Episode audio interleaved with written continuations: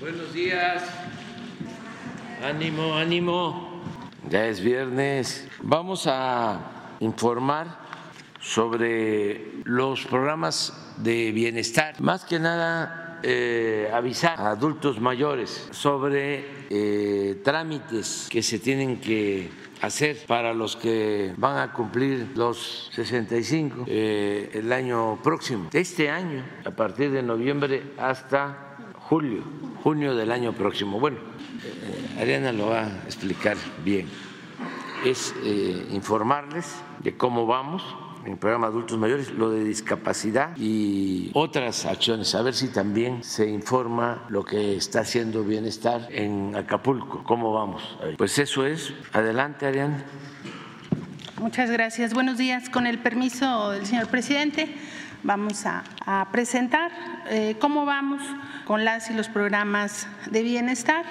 Eh, como ustedes saben, la pensión de adultos mayores, adelante, es un derecho constitucional eh, que ya está establecido en nuestra Carta Magna y que se entrega a partir de los 65 años, aunque la reforma constitucional está a los 68 años. El presidente definió a partir del 2021 que fuera un derecho universal a partir de los 65 años. Adelante.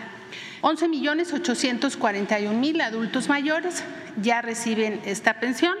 La inversión social anual de este programa en 2023 es de 339 mil millones de pesos. Adelante. Aquí traemos una gráfica de cómo ha evolucionado el monto que se entrega de manera bimestral a cada uno de los derechohabientes. En el 2018 eh, se recibían 1.160 pesos bimestrales. El compromiso del presidente eh, cuando fue candidato es que esta eh, pensión se duplicaría su monto inmediato eh, se llegara al gobierno, lo cual sucedió. Y a partir de ese momento tuvo incrementos permanentes. Los primeros tres años fue un incremento inflacionario y posteriormente en el 2021 el presidente estableció un plan especial para la atención de los adultos mayores con aumentos del 15% dentro del mismo año del 2021 y posterior del 25%. De tal manera que de 1.160 pesos hoy se están recibiendo 4.800 pesos y ya en menos de un mes, en enero, se estarán recibiendo los 6.000. Adelante. La inversión social anual durante este sexenio ya la podemos informar de manera global porque el presupuesto eh, ha sido aprobado por parte de la Cámara de Diputados de 2024 de tal manera que de 35.620 millones que se tenían destinados para esta pensión en el 2018 eh, al próximo año, en 2024, serán 465.048 millones destinados al bienestar de nuestros queridos adultos mayores. La inversión de todo este sexenio será en esta pensión de 1.440.000 millones de pesos. Es una inversión histórica y el, incremento entre 2023 y 2024 será de 125 mil millones de pesos. Adelante. Aquí tenemos una gráfica de cómo ha evolucionado el monto eh, individual de la pensión, no solamente dentro de la administración del presidente López Obrador, sino los dos sexenios anteriores, que eh, es cuando por primera vez se empieza a entregar algún recurso a los adultos mayores eh, en ese momento enmarcado en otros programas y posteriormente como pensión. Eh, nace en el 2007 y se otorgaban mil pesos. Durante ese sexenio, del 2007 al 2012, no hubo ningún incremento a esta pensión. Durante seis años, los adultos recibieron mil pesos. En el siguiente sexenio hubo un ligero aumento en 2014 de 50 pesos y para el 2015 hubo este incremento a 1.160. de tal manera que entre 2013 y 2018, que fue el sexenio anterior, solo se incrementaron 160 pesos. A partir de la llegada del presidente López Obrador, eh, esta pensión ha incrementado eh, ya con el presupuesto del 2024 4.840 pesos. Ya en próximos días los adultos mayores empezarán a recibir los 6 mil pesos y se habrá eh, quintuplicado esta pensión. Estamos muy contentos que así sea. Adelante. Y bueno, eh, también enmarcado en la inversión social eh, anual de esta pensión, en el sexenio del 2007 al 2012 se invirtieron 67.859 millones de pesos. En el sexenio del 2013 al 2018, 211.886 millones de pesos. Y en el sexenio, el presidente López Obrador un billón cuarenta mil nueve millones de pesos. Adelante. En materia de discapacidad, como ustedes saben, eh, ya es un derecho eh, para las niñas y los niños acceder a la pensión para personas con discapacidad, igual que nuestros pueblos indígenas, afromexicanos, eh, entre los 0 y los 64 años. Para ellos siempre esta pensión ha sido universal. Adelante. Esta pensión inició con un millón de niñas y niños, eh, jóvenes y adultos eh, de las zonas indígenas y de las zonas más pobres del país. Eh, inició con un millón de derechohabientes. Posteriormente, como ustedes saben, el presidente planteó la firma de convenios con los gobiernos estatales para que se estableciera la universalidad de esta pensión. Hemos avanzado y por eso ya estamos llegando a un padrón de 1.410.000 derechohabientes de esta pensión. En este año la Federación está invirtiendo 26.577 millones de pesos, a los que se adicionan casi 4 mil millones de pesos que están invirtiendo los estados en estos convenios de aportación del 50% y del 50% para alcanzar la universalidad de esta pensión. Adelante.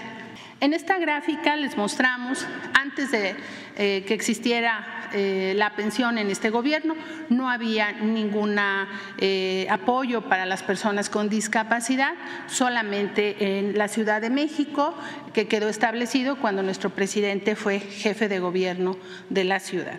A partir del 2019 se estableció esta pensión y nace con un monto de 2.550 pesos. Ha tenido una eh, actualización respecto a la inflación, su monto individual, hasta llegar el próximo año a 3.100 pesos. Adelante.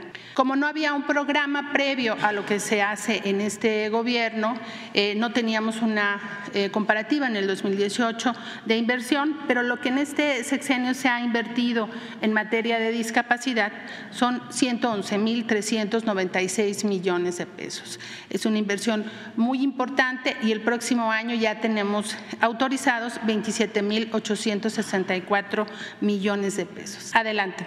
Aquí les traemos el mapa de los eh, estados que eh, están ya siendo universales gracias a que los gobiernos estatales han eh, colocado la inversión para que alcancemos esta universalidad.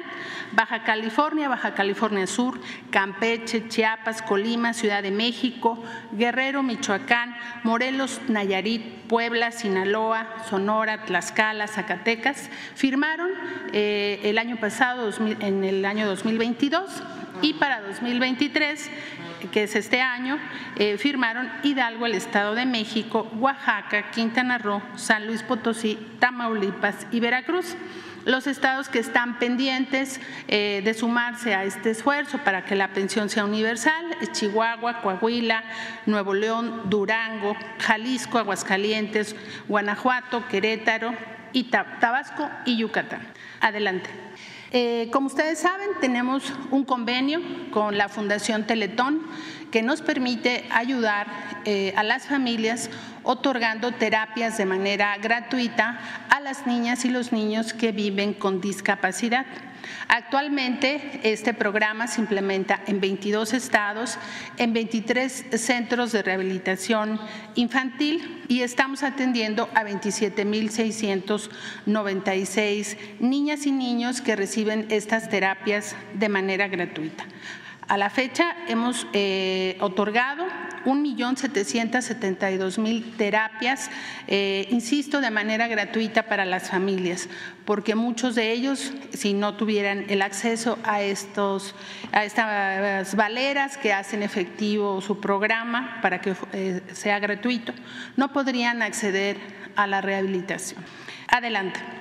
En el caso del programa de madres trabajadoras, estamos eh, eh, beneficiando a 291.233 niñas y niños menores de tres años.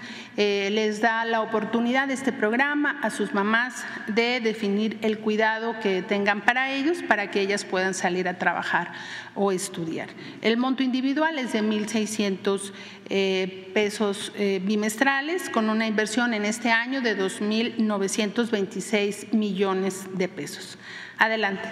Adelante, adelante. Es que, adelante, es que esas no las vamos a presentar. Adelante, adelante, adelante, adelante, adelante, adelante. Gracias.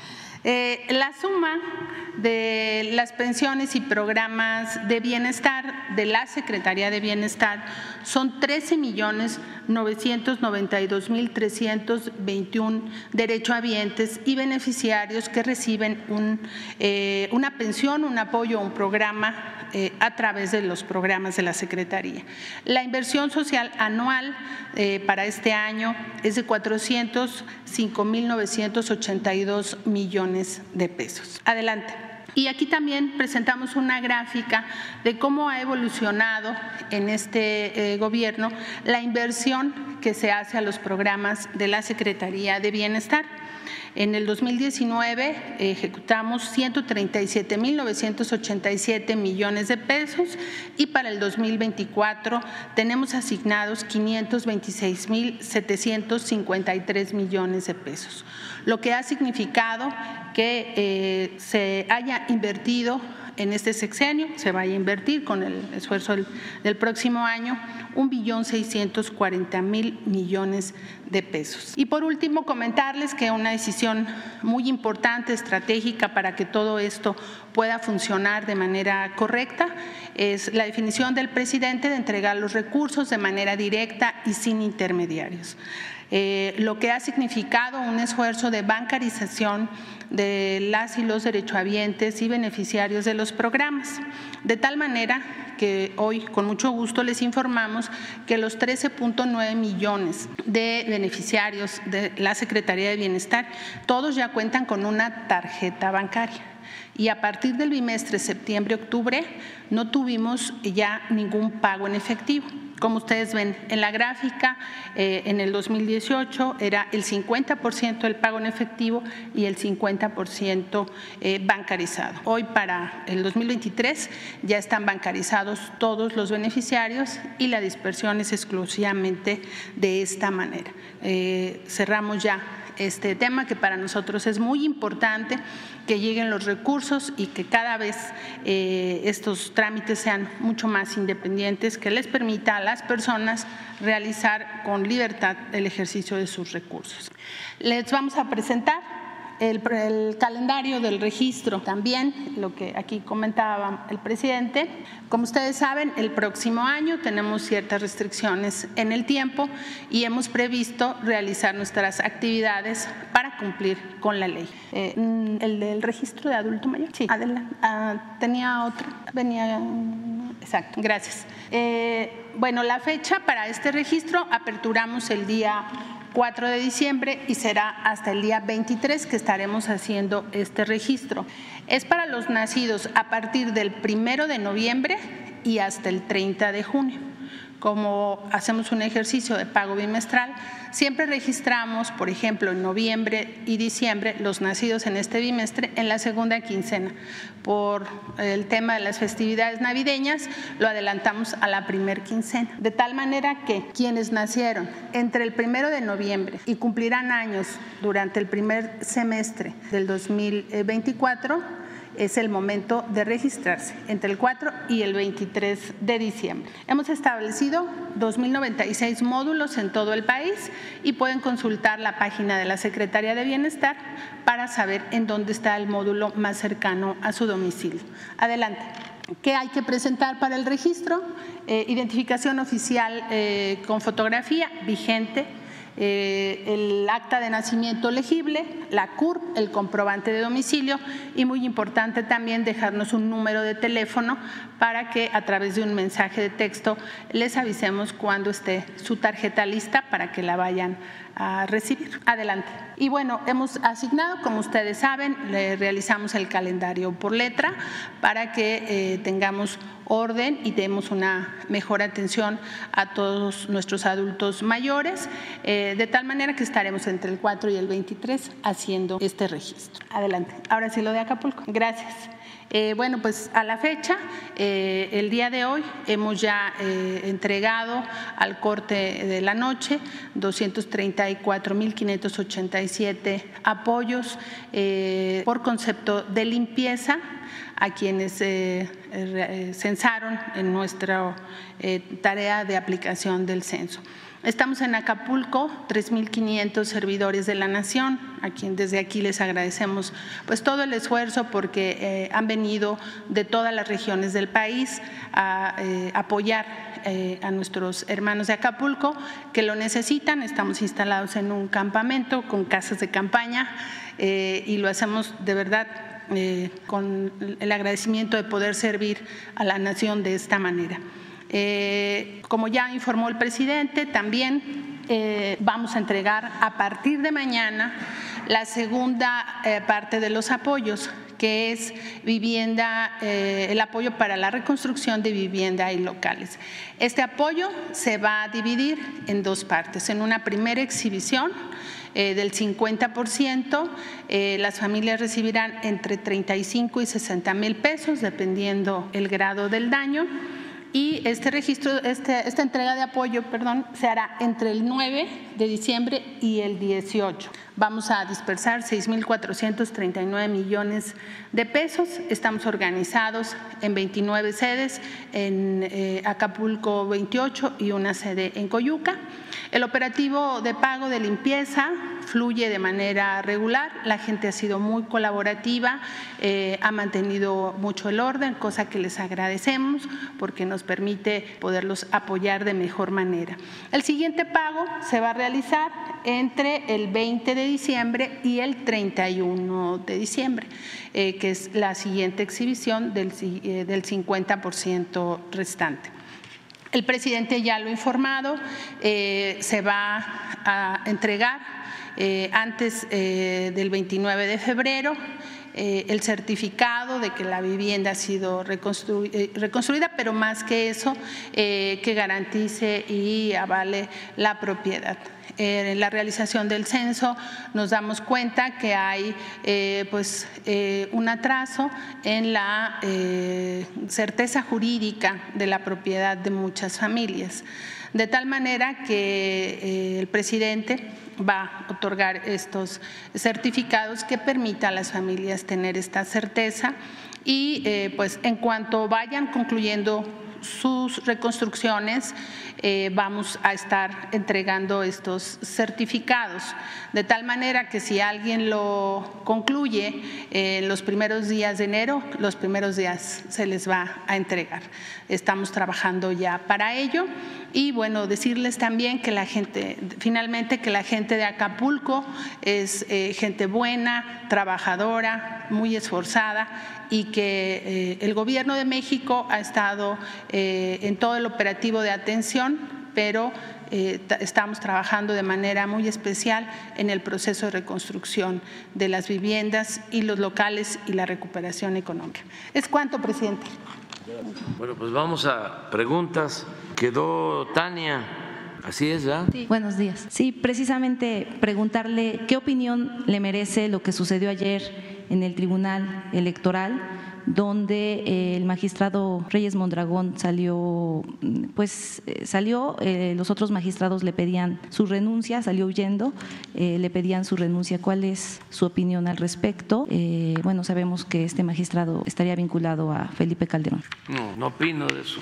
Este, les ofrezco disculpa, porque es algo que tiene que ver con el proceso electoral y es mejor no opinar y desear que haya unidad, armonía, para que el pueblo pueda elegir libremente a sus autoridades. Elecciones limpias y libres, sufragio efectivo, voto efectivo, democracia efectiva. Y esto es muy importante, lo de la democracia efectiva, no fachada, no simulación, nunca más el engaño de que domina en el país una oligarquía con fachada de democracia. La oligarquía es el gobierno de una minoría al servicio de unos cuantos. La democracia es el gobierno del pueblo, para el pueblo y con el pueblo. Entonces, democracia real, verdadera, democracia representativa y democracia participativa. No solo es elegir a quienes nos representan, sino participar todo el tiempo en las decisiones que nos atañen, que no actuemos solo cada tres años, cada seis años que no se agote la democracia en el voto para elegir a una autoridad, sino que se haga valer la consulta, el plebiscito, el referéndum, la revocación del mandato, que sea el pueblo el que tenga siempre las riendas del poder en sus manos. El pueblo pone, el pueblo quita, como lo establece la Constitución. El pueblo tiene en todo momento el derecho de cambiar la forma de su gobierno para que no se llegue al cargo y se piense que se puede hacer y deshacer y que hay que aguantarlos hasta que venga la próxima elección. No, eso es muy importante la revocación del mandato, pero del otro no. Presidente. ¿No llamaría a no, yo creo que todos este, ayudan. Ya la sociedad está muy despierta y cualquier servidor público tiene que aprender a respetar al pueblo y a actuar con integridad y autolimitarse. Ya no es el tiempo de la prepotencia, ya pasó eso. La misma sociedad, por mucho control que haya de los medios, por mucha manipulación que puedan ejercer a través de los medios, los corruptos antidemocráticos, ya no funciona. Eso ya no tiene ningún efecto. Ese es el problema de algunos, por eso no eh, hay una oposición creciente, porque no han querido entender que han habido cambios, sobre todo en la mentalidad del pueblo. No han entendido los reacomodos que se han venido presentando en los últimos tiempos. Y vuelvo al mensaje bíblico, no se puede poner vino nuevo en botellas viejas. Ya cambió esto. si van a seguir con lo mismo, pues no van a poder avanzar porque no se puede engañar al pueblo. Desde el presidente Lincoln, gran presidente, yo creo que el mejor presidente de Estados Unidos, junto con Franklin Delano Roosevelt, son los dos mejores presidentes que ha habido en Estados Unidos, según mi visión y punto de vista. Decía Lincoln que al pueblo lo pueden engañar una vez, dos veces, pues no lo pueden engañar toda la vida. Y con nosotros el presidente Lincoln se portó de manera excepcional. Fíjense que era diputado o senador cuando nos invadieron en 1847 los estadounidenses, cuando el gran zarpazo, cuando nos quitaron más de la mitad de nuestro territorio. Una decisión del presidente Polk, apoyada por su Congreso. Nos invadieron, fue una tragedia. Llegaron un 16 de septiembre de 1847 a izar en este palacio la bandera estadounidense, un acto de prepotencia. Bueno, saben que siendo, no sé si diputado o senador, ayúdame, Lincoln se opuso a la invasión. Y Polk, presidente de Estados Unidos, lo acusaron de traidor porque no apoyaba la invasión de Estados Unidos a México. Y le fue mal electoralmente porque en la siguiente elección ya no lo eligieron para legislador. A ver si era diputado o senador. Y pasa el tiempo, era congresista pero por Illinois, y este pasa el tiempo y él encabeza el movimiento para la transformación de Estados Unidos y triunfa. Él protege a Juárez a su familia cuando la intervención francesa. Por eso se decía en ese entonces, y todavía se recuerda, habrán muchos habranes, pero como habrán, no habrán. Pero lo que decía es que no se puede mentir al pueblo y eso es lo que ya no les funciona. Ojalá y haya arreglos, todo, y que logremos entre todos establecer una auténtica democracia, una verdadera democracia, donde el pueblo elija libremente a sus gobernantes. Eso nos ha hecho falta. No es exagerado sostener que por falta de democracia México no ha podido estar en el sitio que le corresponde, pero ya estamos avanzando y va a quedar el hábito democrático, la cultura democrática. Y eso va a ser una buena herencia para las nuevas generaciones. Eso es lo que tienen que estar pensando todas las autoridades electorales, en eso. Muy bien. Presidente, eh, gracias. Preguntarle sobre el llamado sicariato digital. Es una forma de usar las telecomunicaciones para calumniar, amedrentar, desplazar, eh, como las fake news, eh, la monetización de la misoginia.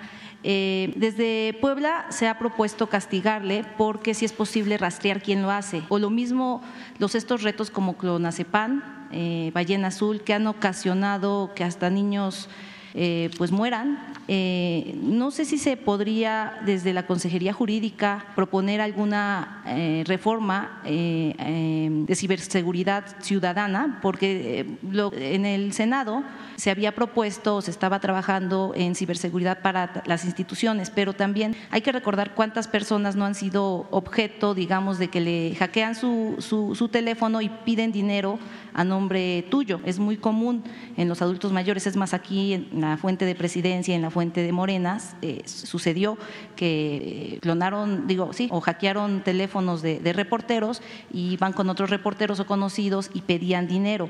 Eh, eh, bueno, Puebla busca ir a la vanguardia y ya la propuso, se está discutiendo en el, en el Congreso local. Es un tema que también a nivel mundial está en pañales, solamente el Parlamento Europeo ha hecho algunas modificaciones, pero también el tema de la inteligencia artificial. Se generan diálogos o discursos falsos con la inteligencia artificial, no hay una regulación, las empresas, estas grandes también, algunas han dicho que sí están comprometidas, pero bueno, es un tema bastante eh, pues complejo bueno, y que afecta a los ciudadanos. Sí, hay que eh, analizarlo, sí se tiene que atender hacia adelante, hay que empezar ya a reflexionar sobre eh, este mal uso de las redes, sobre todo para eh, llevar a cabo fraudes y también para atacar, eh, calumniar, causar daño a personas. Hay que empezarlo a ver. sin embargo, es una línea muy delgada porque también no debe de usarse eso para censurar, para limitar la libertad. Entonces hay que buscarle la forma. Lo mejor lo mejor de todo es que cada vez estemos más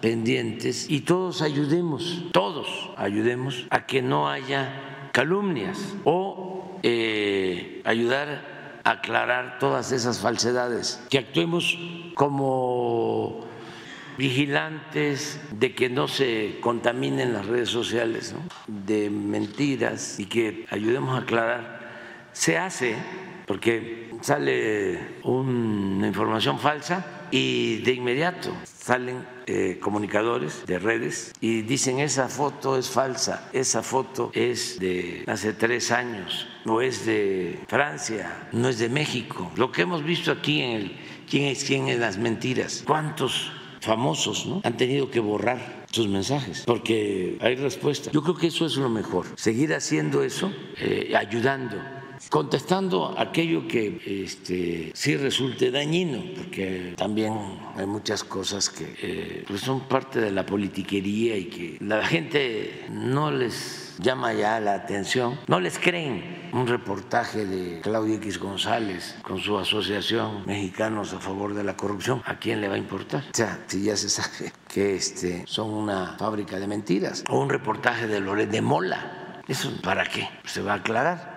pero sí hay otras cosas que sí ameritan. Ahora que fui a la inauguración de Tulum, que ya me había dado el patatús, este, empezaron en las redes a decir, ¿no? y, gente del periodismo, de conocidos. Pues. Entonces, pero rápido se aclara, ¿no? Eh, no hay ningún problema. Como usted dice, es una línea muy delgada, pero por ejemplo, le invierten mucho dinero y dejan la cizaña, o por ejemplo, la inteligencia artificial, las empresas deberían tener la obligación, estas grandes empresas, de decir o de poner una marca de agua que es inteligencia artificial, es decir, sí se puede afectar.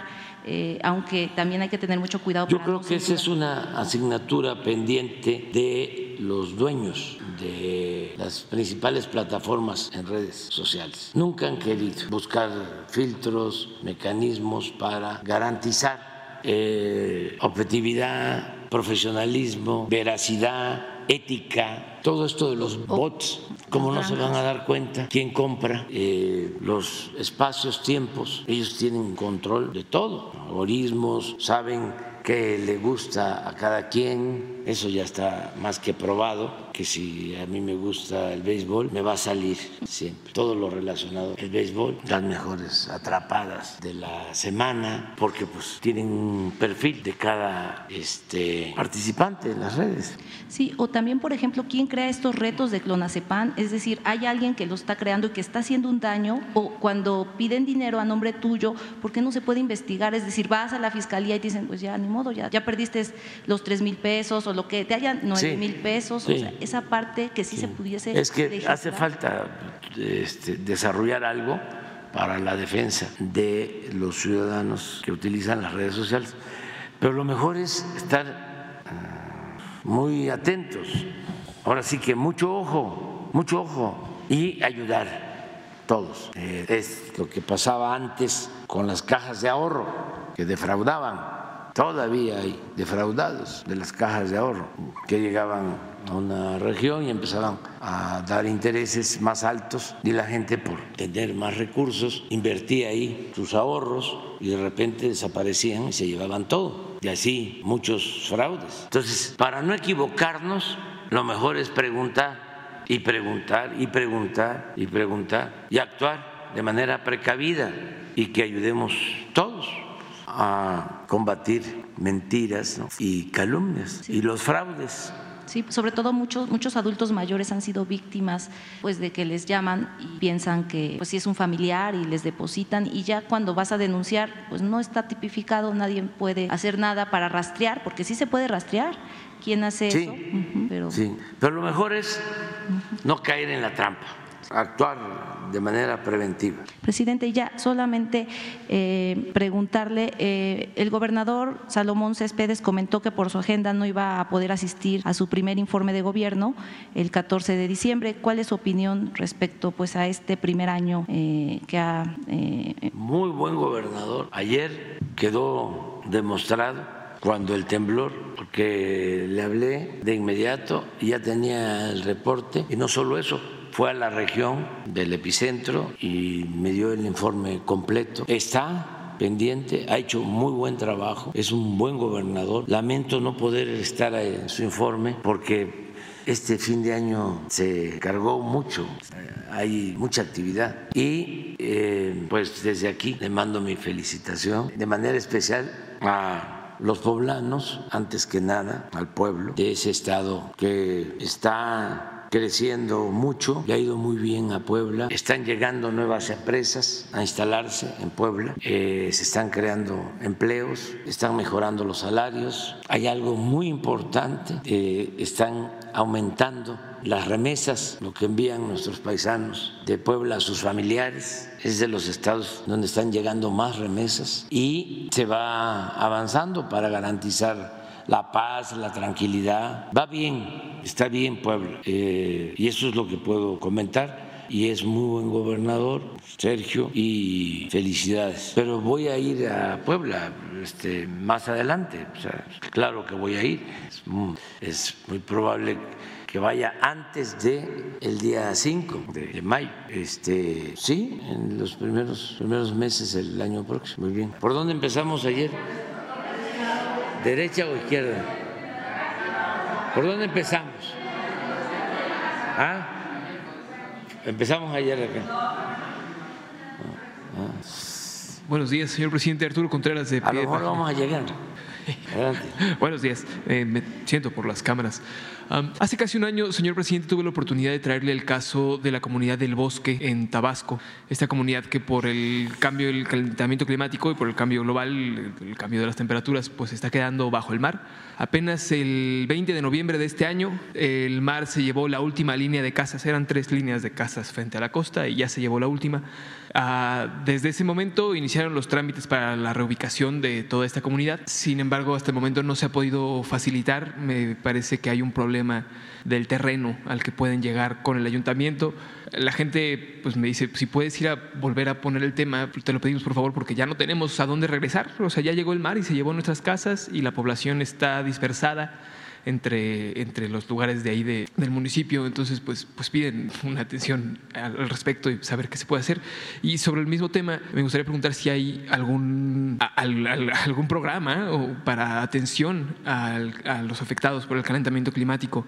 Ya lo veíamos ahora por Otis, ¿no? Un montón de personas que, que perdieron sus casas, muchas no tenían documentos de propiedad, como, como lo mencionaba el día de ayer, y mucha gente no sabe qué hacer. Y este tipo de, de fenómenos, ¿no? Aumentados por el calentamiento global, pues van a empezar a tener repercusiones cada vez más fuertes. Saber si hay algún tipo de esquema desde el gobierno para hacer frente a este tipo de cosas. Sí, eh, vamos a atenderlo. Eh, ya tengo un reporte de la Secretaría de Marina, eh, voy a revisarlo con el almirante Ojeda y con el gobernador para ver cómo ayudamos. Voy a, a, estar en Tabasco creo que el 23 y el día 2 de enero. Entonces voy a atender tema y vamos a llevar una propuesta. Gracias. Eh, en un segundo me, me acuerdas, ¿no?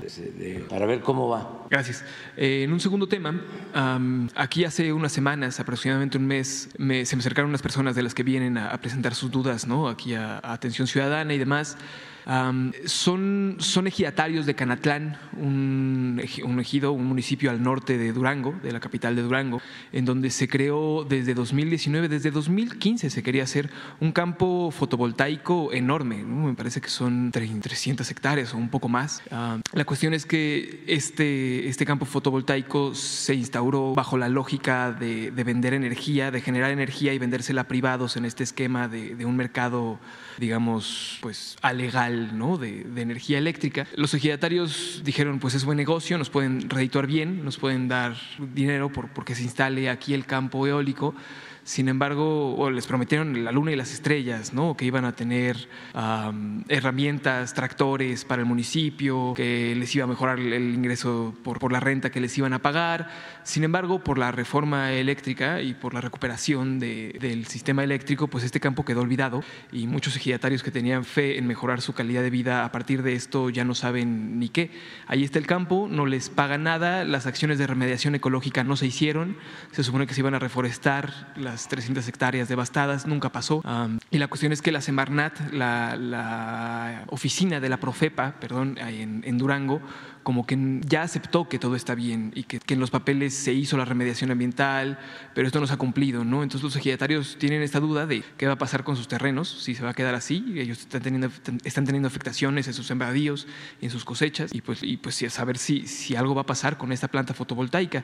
Al principio era una empresa española, pero esa, esa empresa española pasó a manos de chinos y ya no se sabe si, si va a actuar, si no va a actuar, si se va a echar a andar, entonces pues tienen esa duda. Bueno, pues le pedimos la información al secretario de Energía para que nos informe y se busque una, una solución por tratarse de los campesinos, de los ejidatarios, porque sí, seguramente los engañaron eh, estas empresas y usan de pretexto también de que es el gobierno que no les da el permiso y demás, pero a veces no es así, es que sencillamente no quieren invertir o ya cambiaron de giro. Hay que ver cuál es la causa. Y discúlpeme por abusar de la el ingeniero Maciel, verlo y te damos un informe. Y que nos ayudes a entrar en comunicación con ellos, que les digas que vean al ingeniero Maciel de la Secretaría de Energía, a través de Jesús, para que le planteen su situación.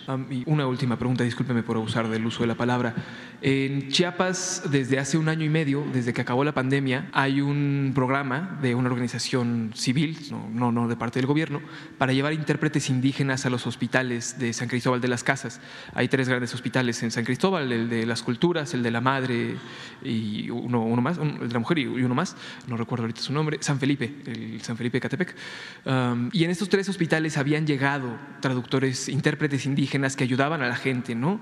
Ah, estuve platicando con doctores, con enfermeras, con, con pacientes mismos y nos decían, es, es, fenomenal, es fenomenal que hayan intérpretes indígenas y queremos que esto se apropie, ¿no? Y que en el IMSS Bienestar, que se va a tomar posesión de estos temas, se integren los, los intérpretes indígenas.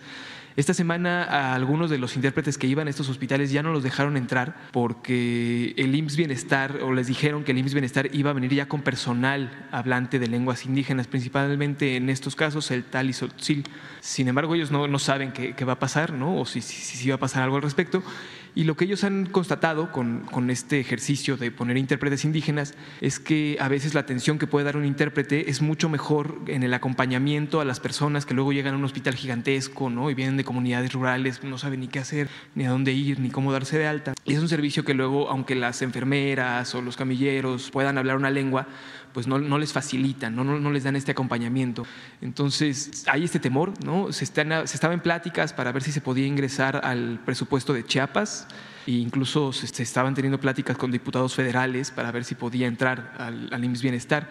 Sin embargo, ahora con, esta noticia quedó como en pausa y ya no saben qué, va a pasar. Bueno, pues con Zoe conozco el hospital del IMSS Bienestar de San Cristóbal y es de los hospitales que tiene buen servicio, sobre todo para atención de partos y de niños recién nacidos. Pero vamos a, a ver lo de los intérpretes, a ver cómo, cómo le, hacemos. En todos los hospitales se está buscando que haya intérpretes, se está buscando que haya psicólogos, se están eh, dando pláticas y se forman grupos de adolescentes para tratar temas eh, que tienen que ver con la violencia, con el consumo de productos chatarra, desde luego con el consumo de droga, orientar para que no se consuma droga y otros temas con los jóvenes en todos los hospitales. Está buscando que haya psicólogos, eh, mujeres, hombres, en todos para atender los jóvenes, todo lo que es lo preventivo. Se está trabajando en eso. Ahora deben de haber como unos 200 hospitales así. No, todavía no tenemos en todos. Este, me consta que había desde hace dos años en 80 hospitales y se fue ampliando. Ya deben de ser como 200. Ahora le vamos a preguntar a su cómo va ese plan de atención a los jóvenes. Pero sí es muy importante, mucho, muy importante. Son caras son centros de eh, atención a jóvenes. Son como cinco acciones. Eh, es prevenir embarazos no deseados, es eh, alimentación sana, no comida chatarra, no a la violencia, a las adicciones y eh, enfermedades mentales. Pero sí, me falta uno. Pero bueno, es alimentación, es no a las drogas, no a la violencia. Sí, esos son los temas con psicólogos, psicólogas, psicólogos.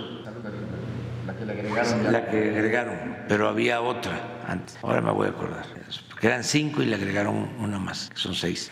También, también vamos a, a dar respuesta. Seguramente ya lo están trabajando, porque los eh, primeros hospitales IMSS Bienestar están en las zonas marginadas, en las comunidades rurales, por ejemplo, en el caso de Chiapas, que me acuerdo, San Cristóbal, Guadalupe Tepeyac, Benemérito de las Américas, ya, límites con Guatemala, eh, y en otros sitios, los más alejados, que ahí es donde tenemos, o teníamos, porque se está avanzando mucho en la contratación de especialistas. Nos hacían falta pediatras, porque no es fácil. Primero, no hay muchos en el país y no es fácil que vayan a trabajar allá, a las comunidades más apartadas. Pero ya estamos resolviendo eso. Se han contratado a miles de médicos generales, de especialistas. Ya quedamos en marzo, vamos a dar el informe de cómo ya tenemos un sistema de salud pública de los mejores del mundo. Les molesta mucho a nuestros adversarios porque es que era una mina de oro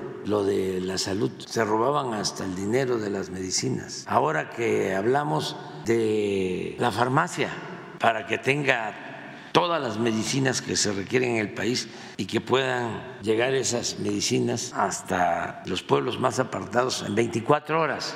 Ha habido toda una campaña porque tenían el negocio también de la distribución, porque ni siquiera eran eh, dueños de laboratorios, eran coyotes, traficantes de influencia, y ellos obtenían contratos para la compra de medicamentos y para la distribución de los medicamentos. Entonces, cuando hablamos de que vamos a tener almacenes y vamos a tener una farmacia muy grande, una superfarmacia, empiezan a burlarse. ¿no? Veo hasta primeras planas en el Universal y empiezan a sacar fotos porque se compró a una cadena comercial las bodegas ¿sí? para la distribución. El Reforma diciendo, va a haber una gran eh, farmacia, pero en Huehuetoca, donde está la farmacia, no hay servicios médicos.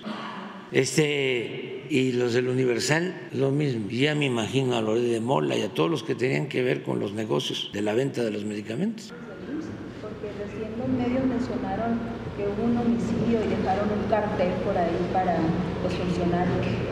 Sí, pero no, no, no es eso. Ya este, avanzamos, fue muy difícil. Yo recuerdo que el presidente Obama quiso eh, garantizar el derecho a la salud en Estados Unidos, no pudo por la fuerza, por el poder de los dueños de laboratorios y todos los que tenían que ver con el negocio de la salud.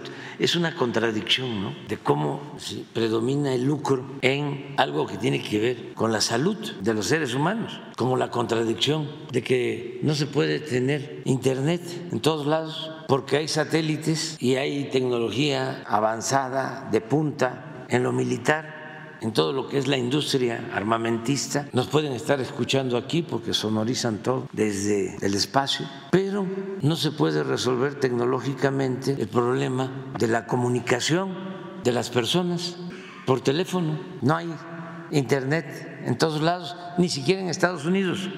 Hay tecnología para lo otro, pero para lo que se requiere en lo cotidiano, para lo que necesita la gente, para lo que le puede ayudar a la gente, no. Eso tiene que esperar. Vámonos adelante. Gracias. Gracias. Buenos días, presidente. Mi nombre es Carolina Romero. Vengo de la revista El Chamuco. Eh, hace unos meses hicimos una investigación respecto a una persona que, eh, pese a haber ahorrado toda su vida, pues tuvo dificultades ya al momento de tratar de retirarse. Esto, eh, pues vimos, ¿no? Que habían como otros casos también y pues tiene que ver con el Afore, que pues este sistema creado con Cedillo, que pues es perjudicial para muchos trabajadores ahora en el, al momento de querer retirarse. En este caso en específico, como decimos, fue después de 35 años de trabajo, este, donde ella puntualmente pues hizo sus aportaciones. Al momento de retirarse sucedió, bueno, el origen de todo esto fue una, un homónimo en el IMSS. Este es cuando el, número de seguridad social coincide con otra persona, entonces pues se hizo ahí un problema, ¿no? El IMSS resolvió, o sea, hasta donde pudo en su potestad y pasó el caso a Fore 21 de Banorte, que es donde estaban los recursos.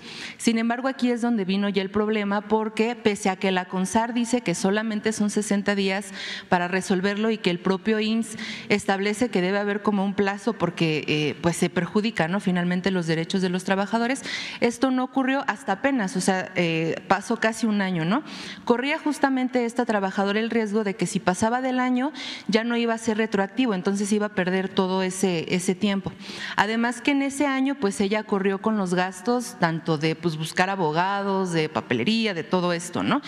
Eh, aquí la dificultad es que ella eh, pues también pudo ver eh, cuando iba ¿no? una y otra vez a estas oficinas de la FORE que habían otras personas en la misma situación. Esto se vuelve muy complicado porque son personas de la tercera edad, ¿no? Entonces hay algunas personas que están impedidas físicamente, que tienen este, alguna enfermedad. No todas las personas de la tercera edad lamentablemente pues cuentan con apoyo de alguien que por ejemplo vaya a hacer estos procedimientos y en general como mm, la cuestión preocupante que en las Afores, ¿no? o sea, con estas dificultades y estas trabas que ponían de que es que no sirve el sistema o es que lo que sea, pues que al final em, lo que pensamos ¿no? es que pues apuestan a que esto se alargue, que se aplace y entonces las personas que tienen eh, sus ahorros en estos, en estos Afores pues no puedan sacarlo, ¿no? Por el término de su vida o por alguna enfermedad que se los impida. Entonces, ¿cómo se podría en esta parte de las Afores garantizar, o sea, qué pasa con, estos derechos laborales, ¿no? O sea, del retiro y cómo se podría garantizar, si hay alguna manera de garantizar que se cumpla con, este lineamiento o cómo hacer para, sobre todo por esto, ¿no? O sea, porque son personas adultas mayores que no pueden estar en, procedimientos súper engorrosos o, súper alargados, ¿no? Muchas gracias, presidente. Sí, es, es algo que debe de atenderse más. Nosotros eh, avanzamos, pero falta Avanzamos en que el sector privado ya tiene una participación mayor para que al momento de la jubilación el trabajador eh, reciba más. Y avanzamos también eh, limitando los márgenes de cobro de intermediación en las AFORES. Eran muy altos para el manejo del dinero en las pensiones. Eh, México tenía las cotas más altas, América Latina, y se redujo para que pagaran menos los ahorradores, los pensionados. Eh, pero es lo único que hemos podido hacer. Son las dos reformas fueron nocivas. La que hizo Cedillo en general para los trabajadores, para la privatización en el manejo de las pensiones, y la que hizo Calderón para los trabajadores al servicio del Estado. Las dos. Porque eh, en la de Cedillo para los trabajadores, al momento de la eh, jubilación, a pesar de lo que están aportando actualmente, que ya la participación de los empresarios es mayor, aunque se va a ver reflejado todavía en el mediano plazo, aún así van a estar como en el 70% en el de su sueldo de cuando se retira. Iban a recibir como el 50%, como la mitad. Entonces, eso falta todavía resolverlo. En el caso del LISTE, eh, la reforma de Calderón, lo mismo, es necesario atenderlo. Ahí todavía va a llevar tiempo, pero va a llegar el momento que empiecen las jubilaciones y no les va a alcanzar a los trabajadores. Yo espero que el gobierno próximo resuelva esto, los dos casos y en el tiempo que nos quede a nosotros que procuremos que se siga actuando con justicia, que se proteja el ahorro, que no haya abusos, que no se eh, cobre más en el manejo mayores porcentajes. Yo tenía pensado, pero todo es cuestión también de tiempo. Pero lo digo porque a lo mejor quien me sustituye sí eh, lo decide, ¿no? Yo tenía pensado que como estaban vendiendo Banamex, que el gobierno lo comprara. El asunto es que ya no me daba tiempo, porque hacer la operación y eh, dejarlo operando no iba a ser eh, fácil, lleva tiempo. Eso se puede hacer al inicio del gobierno, poco cuando, como cuando empezamos a construir la refinería de Dos Bocas o el tren Maya que ya estamos terminando, o el aeropuerto Felipe Ángeles, o estos programas de bienestar, todos empezaron desde los primeros días, pues por eso están consolidados, pero ya al final ya no, ya es complicado. ¿Y para qué pensaba yo en el banco? Precisamente para manejar todas las cuentas de gobierno, nómina y también afores, para dar garantía a los trabajadores. Y se tiene capacidad para adquirirlo en una subasta. Además, ese banco tiene un patrimonio cultural histórico de primer orden que se procuraría, además fue de las condiciones que pusimos. Cuando decidimos nosotros no íbamos a participar, que sí hicimos la investigación.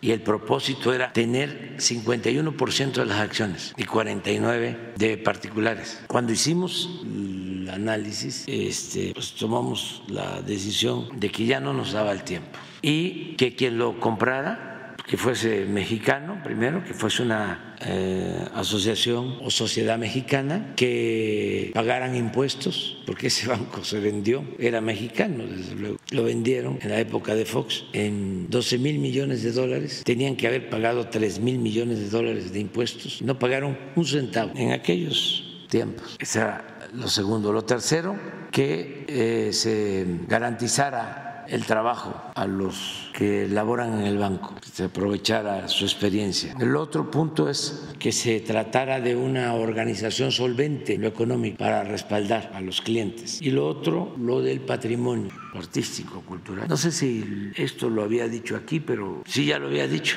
pero esa es una muy buena opción para el control de Afores, para garantizar la pensión, el ahorro de los trabajadores. El próximo gobierno va a tener que hacerlo y yo espero que el próximo gobierno pues sea sensible, que no sea como los que privatizaron las pensiones, esto que hizo Cedillo y lo que hizo Calderón. En el caso de Calderón, en eh, acuerdo con la maestra Elvester, esto para los jóvenes porque ya, ya pasó tiempo, pero sí eh, hubo ese proceso y hay que eh, atenderlo, hay que resolverlo. También prevenir, porque ahora no es tanto porque apenas se van a empezar a vencer los plazos para las jubilaciones porque la reforma de Cedillo entró en vigor, tú me vas a ayudar, 99, o sea, estamos en el 23, ya va a empezar, ya está empezando, pero va a llegar al próximo sexenio, va a haber más retiros. Y el caso de, esa tiene más tiempo, o sea, hay más plazo en la del ISTE. Esa fue con Calderón 2007, 2008. Pero en los dos hay que atenderlo, porque eh, imagínense quien trabaja, quien ahorra y que después de 30 años que reciba la mitad de su salario y menos, entonces hay que buscar una alternativa para eso. Nosotros vamos a seguir ayudando eh, con el seguro social, en el caso de eh, Afores que maneja el seguro social en todo lo que podamos. Para quienes tienen estos problemas, le vamos a pedir a SOE que dé a conocer a qué oficina acudir en busca de apoyo. Buenos días, señor presidente. Buenos días a todos los presentes. Celide Fernández, de Noticias del Movimiento Conciencia y colaboradora del programa radiofónico Iztaccíhuatl en el Sendero de la Luna, así como de un nuevo canal internacional de YouTube, Animales con Derechos, uniendo causas, conectando derechos. Hoy traigo una sola pregunta, pero para darle contexto me permito leer un fragmento de un artículo de mi autoría publicado en el portal periodístico Pie de Página el 6 de noviembre de 2021. Nadie se hace antitaurino, se nace antitaurino. ¿No sería mejor preguntarnos por qué la gente se hace taurina? En efecto, los niños generalmente venimos al mundo con empatía natural e innata hacia los animales. La crueldad no se hereda por algún infausto tipo de principio o predestinación fatal, al contrario, se enseña y se aprende, no solo por un proceso de transmisión social o cultural, sino además, más precisamente, por medio de procesos sofisticados y sistemáticos de inculcación y formateo metódicos diseñados y transmitidos expresamente para un fin específico. Y no me refiero estrictamente al espectáculo bárbaro que niños y adultos presencian en una corrida de toros pública, sino lo que hay tras bambalinas algo que la inmensa mayoría ni siquiera se cuestiona. Dejo a su imaginación, señor presidente, cómo deben, cómo deben ser los entrenamientos de formación de esta tradición y que tienen inicio en la infancia muy temprana, enfrentando a dos inocentes criaturas, niños y becerros. ¿Se imaginan a un niño lastimando e hiriendo lentamente a un becerrito bebé hasta verter su sangre, incluso hasta la muerte agónica de este último entre bramidos y estertores de miedo y de dolor? Es simplemente abominable el imaginarlo. De pronto circulan en las redes algunas de estas terribles escenas, muy pocas por cierto. La condena sería peor si se filtraran a la opinión pública. Desde luego tiene el niño que violentarse a sí mismo para aprender a torturar y a matar. ¿Cuántas víctimas de este escalofriante aprendizaje? No cuento con un registro personal de lo que afirmo arriba, pero sí de documentación videográfica que me han hecho llegar que lo confirma. Señor presidente, el 6 de diciembre la segunda sala de Suprema Corte de Justicia de la Nación, por unanimidad, determinó revocar la medida cautelar que consistía en la suspensión de los espectáculos taurinos en la Plaza de Toros México, dictada por un juez de distrito desde, desde 2022. No obstante, el juicio de amparo contra las corridas de toros en la Ciudad de México seguirá adelante hasta que, hasta que se emita una sentencia. Sería lamentable que tomaran una decisión contraria a la razón, al contexto social y al proceso histórico, puntualmente opuesta al pensamiento humanista y progresista del entonces ministro don Arturo Saldívar, quien resolvió el amparo para el Estado de Veracruz 163-2018, en el cual se establece, entre otros, que si bien las peleas de gallos son expresión de una determinada cultura, ninguna práctica que suponga el maltrato y el sufrimiento innecesario de los animales puede considerarse una expresión cultural amparada por la Constitución. La red de artistas e intelectuales por la abolición de la tauromaquia, integrada por íconos de la Academia y las Artes, expresaron en este espacio el 15 de mayo de 2021 que dicha resolución ética del exministro Saldívar, analizada de forma extensiva debía adecuarse por sus argumentos a la prohibición de las corridas de toros o a las peleas de perros u otros espectáculos aberrantes y retrógradas. Sin embargo, la segunda sala de la Suprema Corte, con un criterio arcaico, no solo está reabriendo las puertas a la crueldad animal que usted mismo ha condenado, señor presidente, sino que estará atentando contra nuestra niñez y su porvenir, ya que con esta práctica intolerable se la doctrina deliberadamente en la barbarie y la violencia. Vaya que se necesita una reforma al Poder Judicial. Asimismo, le recomendamos, le recordamos a todos los ministros de la segunda sala que el 5 de febrero de 2014 la Organización de las Naciones Unidas, a través de su Comité de los Derechos del Niño, máximo órgano mundial en materia de cumplimiento de la Convención Internacional de los Derechos del Niño, instó formalmente a apartar a la infancia y a la juventud de la barbarie tauromáquica por juzgar y calificar esta práctica de, cito textualmente, actividad violenta a la que se expone el niño desde pequeño, vulnerando sus derechos a la integridad física y moral. Señor presidente, usted ha asegurado en reiteradas ocasiones que este gobierno seguirá cumpliendo con todas las recomendaciones de organismos internacionales en pro de la defensa y protección de la niñez. En esa lógica y sobre los fundamentos y avales institucionales arriba expuestos, es urgente, por encima de cualquier interés económico y político, erradicar con decisión y firmeza categóricas generadores de violencia que corrompen a niñas, niños y adolescentes, como lo es el brutal y sangriento espectáculo de la tauromaquia. Así, esta sería la cuarta vez, señor presidente, sí, la cuarta vez que le hago esta pregunta. ¿Qué hará de forma concreta su gobierno para garantizar el cumplimiento cabal de dicha recomendación del Comité de los Derechos del Niño de las Naciones Unidas? A fin de que la niñez y la juventud mexicanas no sufran más ningún tipo de violencia ni de exposición a las, nocivas corridas de toros o seguirá siendo ignorada su recomendación? Bueno, mira, eh, aun cuando todavía no termina el proceso legal, mi recomendación y en lo que yo pueda ayudar es de que se convoque a una consulta en la Ciudad de México. ¿Los derechos de los niños se consultan? Es que en este caso eh, sería lo mejor para todos y tengan confianza. ¿Los niños votan? ¿Los niños entran a la consulta? No, los ciudadanos, pero ya hay muchos ciudadanos muy conscientes. Esto es lo mejor, es eh, la práctica más eh, efectiva, democrática. Es el método más democrático. ¿Y quién nos facilitaría esa consulta? Los antitarianos no tenemos poder económico. Si legalmente eh, es posible en el caso de la Ciudad de México, en la legislación yo creo que sí, para que sea una consulta cuyo resultado se pueda aplicar, que sea vinculatoria. Es cuestión de ver el marco. Pero si no se logró con los eh, presidentes, con todo el poder que se. No, pero el poder de los ciudadanos también. ¿eh? Pero para ser vinculatoria, señor presidente, no se no se logró con los eh, para poder juzgar a los pero era, presidentes. Este, nacional con otras características llamaron a bloquearla los del PRIAN, pero de todas maneras votaron 16 millones. Y no fue vinculatoria. no fue vinculatoria, pero se reafirma que este, la mayoría de la gente estaba de acuerdo en que yo continuara. Por eso también no quisieron que participara la gente y llamaron a que no se votara, bloquearon.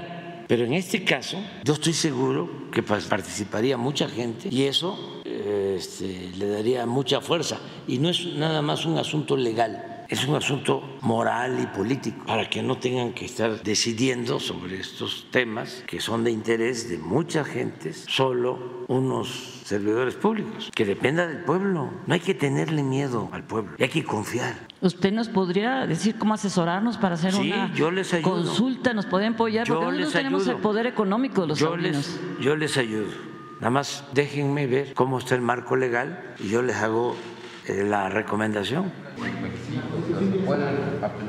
Sí, porque la Constitución General sí tiene eh, el límite del 40% de la participación para que pueda sí eh, ser vinculatoria, pero a lo mejor en la Ciudad de México no, o el porcentaje es menor. Yo tengo entendido. Y les voy a decir algo, ¿no?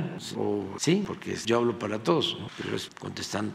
Si hay un lugar donde hay conciencia de el respeto que debe de haber a los animales, es aquí, en todos lados, pero más aquí. Pero está faltando el respeto a la niñez y sus derechos, señor presidente. Por eso, porque eh, a veces hay que apoyarse en la gente, siempre. No son asuntos nada más legales. Si se los dejamos a unos cuantos jueces, pues a eso me refería cuando hablaba de la democracia participativa. A ver, ¿qué hicimos cuando el aeropuerto de Texcoco? Una consulta. ¿Mm? Y muchos pensaban de que la gente iba a decir, porque hubo hasta eh, campaña, ¿no? No se puede dejar tirado ahí este, una obra, no se puede dejar tirada una obra de 100 mil millones de pesos. ¡Qué barbaridad! Eh, se trata de un proyecto magno que va a poner a México hasta las nubes, ¿no? lo va a elevar en el concierto de las naciones. Vieron quienes dijeron que era un gran negocio, que era gran obra. Y se consulta y la gente dice, no, no, hay que tenerle confianza. Un grupo de jóvenes. Y es lo mejor, porque es democrático, hasta para ustedes mismos. O sea, eh, es poner en el centro del debate nacional este tema, ¿por qué no? Un grupo de jóvenes recopilaron firmas, no sabe el esfuerzo que hicieron, eh, asesorados por el INE, y con eso eh, subieron una iniciativa ciudadana. La congelaron. Presidente, hay Por muchos eso, pero. ¿qué? Si ustedes, eh, quienes están a favor de que no haya maltrato a los animales, en general, triunfan, yo voy a apoyarles. ¿Nos va a apoyar, señor presidente? Sí, abiertamente. Nada más que yo necesito, pues, conocer qué opinan los demás, porque yo represento al pueblo. Hay muchos temas en donde sí hace falta conocer la opinión de todos, no imponer. Ni siquiera el Congreso debería de resolver sobre estos temas en donde, o sea, resolver solo sin consultarle al pueblo. En estos temas donde hay opiniones encontradas, es el pueblo. Eso sería muy bueno. O sea, yo ayer estaba viendo porque no veo, no leo el Reforma, pues, o sea, porque ya me los imagino, son predecibles. Este, pero sí eh, le doy una pasadita a las redes sociales y ahí me entero de cosas. Ayer estaba yo viendo a un comentarista de fútbol, a ver, ayúdenme ustedes, un famoso eh, al que le metió un coscorrón Cuauhtémoc. Es, es, ponlo este, para que, para que vean cómo hay tantas opiniones. O sea, ya eh, nadie se queda callado. Ya somos ciudadanos de verdad. No somos ciudadanos imaginarios, pero ahora van a ver lo que él dice. Entonces, eh, vamos a escucharnos, a ver qué opina la gente, la del pueblo. ¿Para dónde va Vicente? ¿Para dónde va la gente? Además que el otro Vicente va por otro lado, pero eso es porque ya.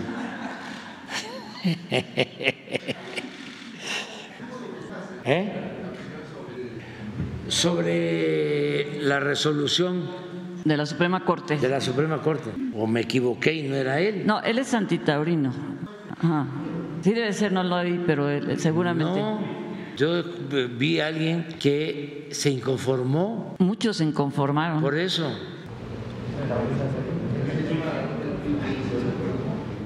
Ah, no. Ah, entonces no está a favor él. A, a ver, po- pon, pon lo que dice. Pero es tema. Sí, pero, pero no, no es este el que yo vi, porque eh, es video. A favor de. Ah, este es el que yo vi estaba en contra. controversia ellos dos, los dos comentaristas. Ah, y, y este, eso, eso. Entonces sí está el, sí está el mensaje. A ver, no quiere decir que yo esté de acuerdo con el coscorrón, ¿eh? O sea, no, también que no se vaya a malinterpretar. Ahí está, este fue el que vi. Son muchos. Lo que pasa es que ver, entonces, no tenemos los recursos. Señor Este- presidente, si usted este- nos asesora cómo hacer esta encuesta, estoy segura que la yo ganamos. voy a ayudar, yo voy a ayudar, yo voy a ayudar. Va- va- vamos a buscar, porque es un buen ejercicio. Será un buen ejercicio. Sí, sí, Sobre todo cuando este- no se tienen recursos y el poder económico Sí, está del otro lado. Sí, sí. Y aquí, aquí este, lo promovemos, lo promovemos con equidad. ¿sí? Este, se da toda la información que pasa en otras partes sí, y le dejamos a la gente la decisión. Entonces, lo vemos, va- vamos a analizarlo. Si no lo dejamos pendiente, señor presidente, porque eh, sí estamos muy temerosos que cuando salga usted muchas cosas no Por se eso hagan. yo me comprometo que antes de salir, yo ya les dije que yo voy a mandar una iniciativa. El cuarto constitucional. Sí, el cuarto constitucional, para la protección de los animales. Yo eso sí lo voy a hacer. Pero este tipo de decisiones que toman los jueces y que tiene que ver con el Poder Judicial, antes de que se resuelva en definitiva, que conozcan la opinión de la gente. Que, la- que se conozca lo que hay detrás de lo que llaman fiesta, lo que acabo de describir. No, no es la corrida de toros que uno ve en la. Plaza de Toros México. Sí. Eso no es la tauromaquia. Lo que hay detrás es terrible, señor presidente. Por eso, y ellos van a poder también argumentar el por qué consideran que debe permanecer este evento o estos eventos, ¿por qué? Y ustedes. ¿por qué no? Y confiar en la gente, confiar en la opinión de la gente. La opinión de ellos es subjetiva, es arte, es cultura. Pero hay una opinión, hay una verdad objetiva, Por eso, que es la tortura de un mamífero superior. Aquí van a venir y va a estar muy bueno el debate. El debate no, señor presidente. Yo creo que la exposición de cada La quien. exposición. Ellos tienen que debatir con su psiquiatra. Nosotros hay que exponer, hay que exponerle el comentario de cada quien. Bueno, que cada quien exponga. cada Incluso quien exponga. si Yo no no debato con si ellos. no pueden este, eh, estar juntos para que no haya problema, vienen un día. Bueno, si hay alguien que Nos quiera debatir de con ellos, yo no. Sí, déjenme pensar. De toda iniciativa que envíe usted la va a rechazar eh, cualquiera. No, pero no es iniciativa, es una consulta esta. Lo otro es si es la consulta, digo la, la- la reforma constitucional del cuarto, pero yo creo que esa, este, eh, ni modo que rechacen, por ejemplo, el que en el cuarto constitucional ya no se establezca que la ayuda es a los adultos mayores es a partir de los 68 años, porque así está en la Constitución, porque así fue al inicio, y que sea a los 65, porque ya se está entregando a partir de los 65. ¿Se va a oponer el PRI a eso o el PAN? No creo. Ya se opusieron en la Cámara de Diputados y les fue muy mal, muy mal. Los, no los del PRI, el PAN se opusieron. Este, cuando la iniciativa, cuando se elevó a rango constitucional, pero no creo que ahora este, se opongan. Entonces, en esa reforma va a ir incluido lo de la protección a los animales y otras cosas que tienen que ver con el humanismo. Entonces, vamos a esperar, vamos. Y además, esto es una consulta, eso sería una, una, consulta. Y nos ayuda a todos a saber qué se está pensando, porque no se tiene el derecho a resolver a partir de la opinión de las minorías, de las cúpulas, de los expertos.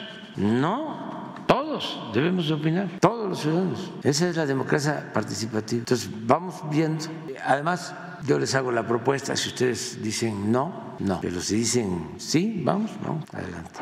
Sí, es más, para no este, que se vaya a polarizar antes de tiempo, que lo platiquen entre ustedes. Yo voy, voy a hacerte llegar la propuesta con Jesús y si están de acuerdo, y aquí ya lo damos a conocer. ¿no? ¿Nos vamos?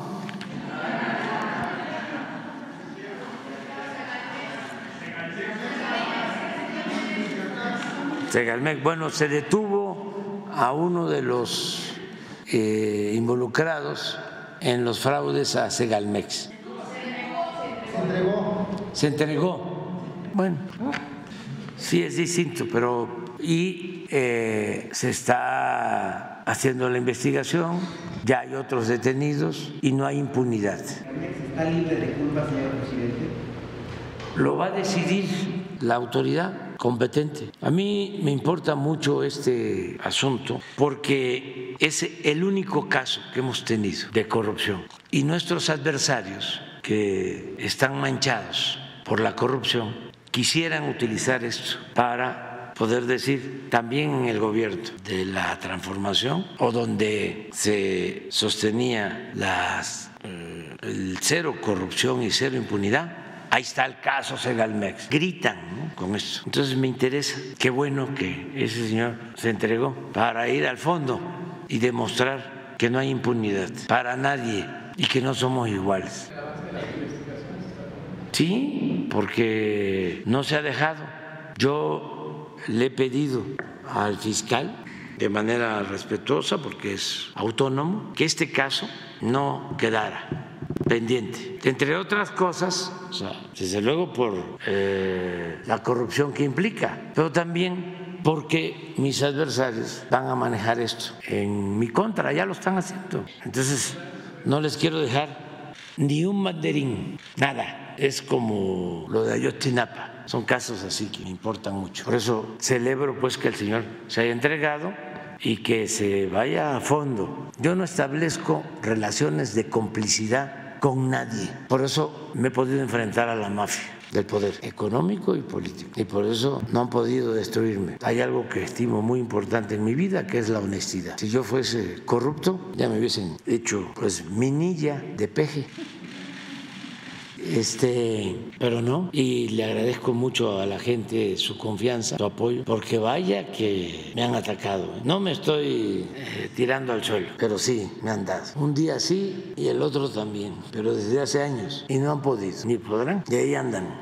Acabo de sacar un reportaje, estos de Claudio X González, de que mi hijo Andrés tiene un amigo y ese amigo ¿sí? recibió contratos en, en Quintana Roo y qué barbaridad. Pues yo soy amigo de muchísima gente que reciben contratos y yo qué tengo que ver. ¿Eh?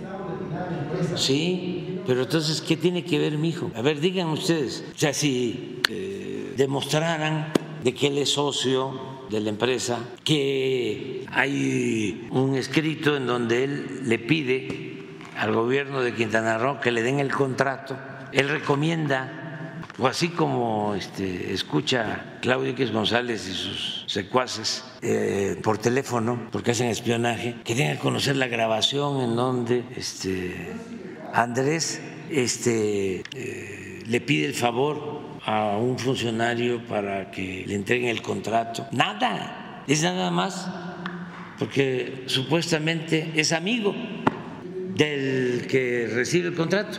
Y un escándalo mayor pues no, no somos corruptos. Mi hijo Andrés no es como Loré de Mola.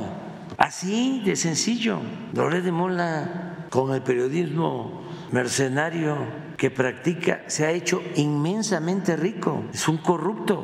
No ha querido este, dar a conocer sus bienes, cuántos departamentos tiene, cuánto vale su casa de campo en Valle de Bravo, un departamento que deberían hasta de cambiarle el nombre a esa calle, porque lleva el nombre del gran poeta Rubén Darío, donde son los departamentos de lujo, de los más importantes de la Ciudad de México. Pues ahí tiene su departamento, y en Miami y en todos lados.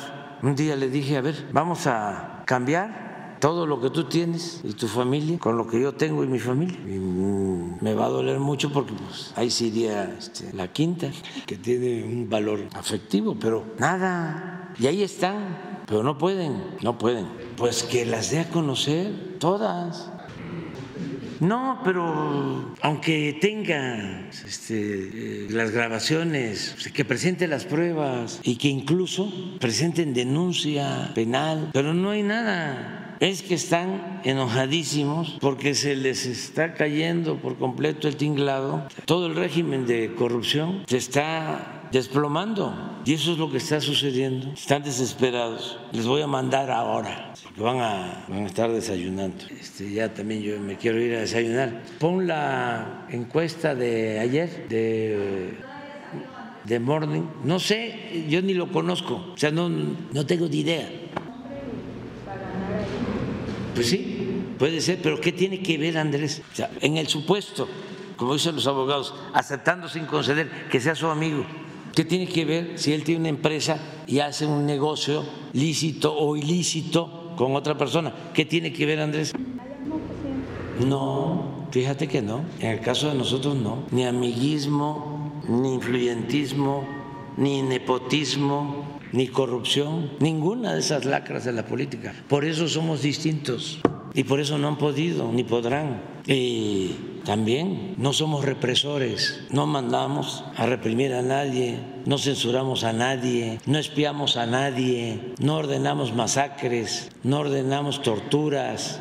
Nosotros venimos de una lucha de años en favor de la justicia. Yo llevo más de 40 años luchando por mis ideales, por mis principios. Entonces se equivocan, ¿no? Somos iguales y por eso ya me voy a retirar porque ya contribuí junto con muchos otros a que se iniciara esta transformación que no va a detenerse, ya se echó a andar, sobre todo porque ya cambió la mentalidad del pueblo, que es lo más difícil de lograr. Pero cuando cambia la mentalidad del pueblo, cambia todo. ¿Ustedes creen que yo podría estar hablando de estos corruptos si fuésemos iguales? ¿Cuántos años luchando en contra de esta mafia? Años. Por eso, el que llegue aquí tiene que tener autoridad moral para poder tener autoridad política, porque México ya no merece ser gobernado por ambiciosos y corruptos, por gente sin ideales, sin principios, por gente que no le tiene amor al pueblo. México es mucho país para ambiciosos vulgares. Iba a usar un término bíblico, pero no está muy fuerte. Miren cómo estamos. Es nada más para este, tirar aceite.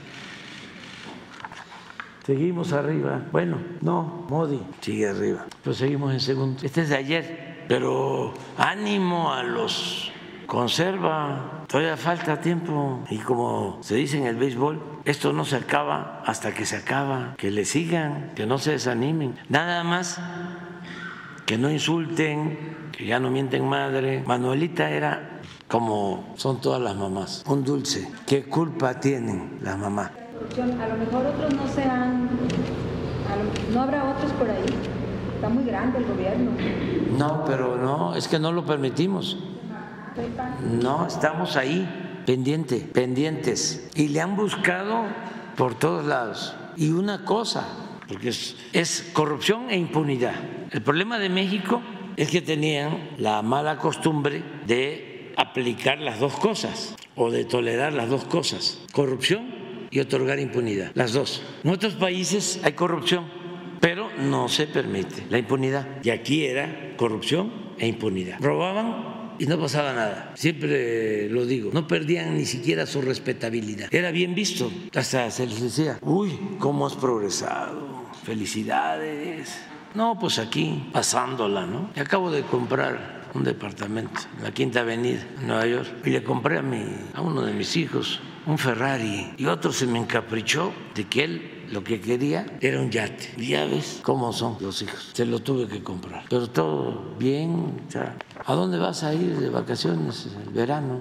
Así es, pues. Y los peores son los nuevos ricos, porque el que es rico de alcurnia tiene un comportamiento distinto, aunque parezca increíble, es austero. Conozco ricos, ricos, ricos, ricos, ricos, ricos, que no presumen con trajes normales. No sé si les platiqué una vez, claro, este es un hombre excepcional, era un hombre excepcional, era religioso. El dueño de la Torre Mayor, Reimann, judío, constructor, empresario inmobiliario de dimensión mundial constructor de las grandes torres en Nueva York y en todo el mundo. Y él construyó la Torre Mayor. Y un día me invitó, ya cuando íbamos a poner la última trave, que por cierto, esa torre y la de enfrente y la otra, la de enfrente sobre todo, no sé si la tercera, la Vancomer, ¿no? Sí, toda la estructura la ha hecho un ingeniero, este René Calderón, que tiene su planta en Guadalajara que siempre hablo de él porque es de los mejores del mundo en construcciones de acero, de los mejores. Y hay que este, también reconocer a los mexicanos que logran trascender, además de manera honrada, por su capacidad, por su imaginación, por su talento, por su profesionalismo. No es poca cosa hacer esas torres, son estructuras. Ahorita les voy a mostrar algo que él hizo no, no es tanto como las torres estas. Pero a ver, pon el. Ah, bueno, les termino de comentar de lo de Rayman. Entonces íbamos a poner la última trave de la torre. Íbamos a subir por el elevador de carga. Y antes de subir, traía una bolsita, Rayman, de estas de plástico. Y ahí traía sus tenis. Me permite, dice que me voy a cambiar mis zapatos. Y saca sus tenis. Yo creo que llevaba 20 años con esos tenis. Este, y era el dueño, sus tenis viejos. Imagínense un nuevo rico, ¿qué tenis se pone? Hasta esos que alumbran, ¿no? Y este, unos tenis como cualquier otro. Entonces conozco gente así.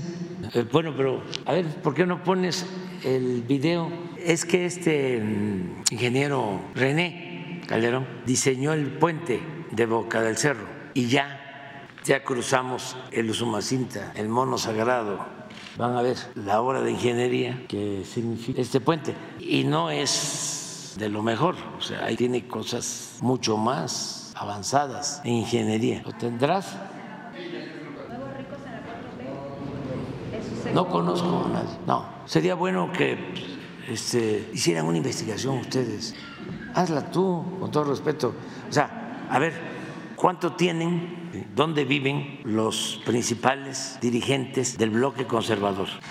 ¿Y dónde viven y cuánto tienen los principales dirigentes del bloque de la transformación? O sea, sería muy ilustrativo. Ustedes son investigadores profesionales, mirones profesionales. Ah, miren.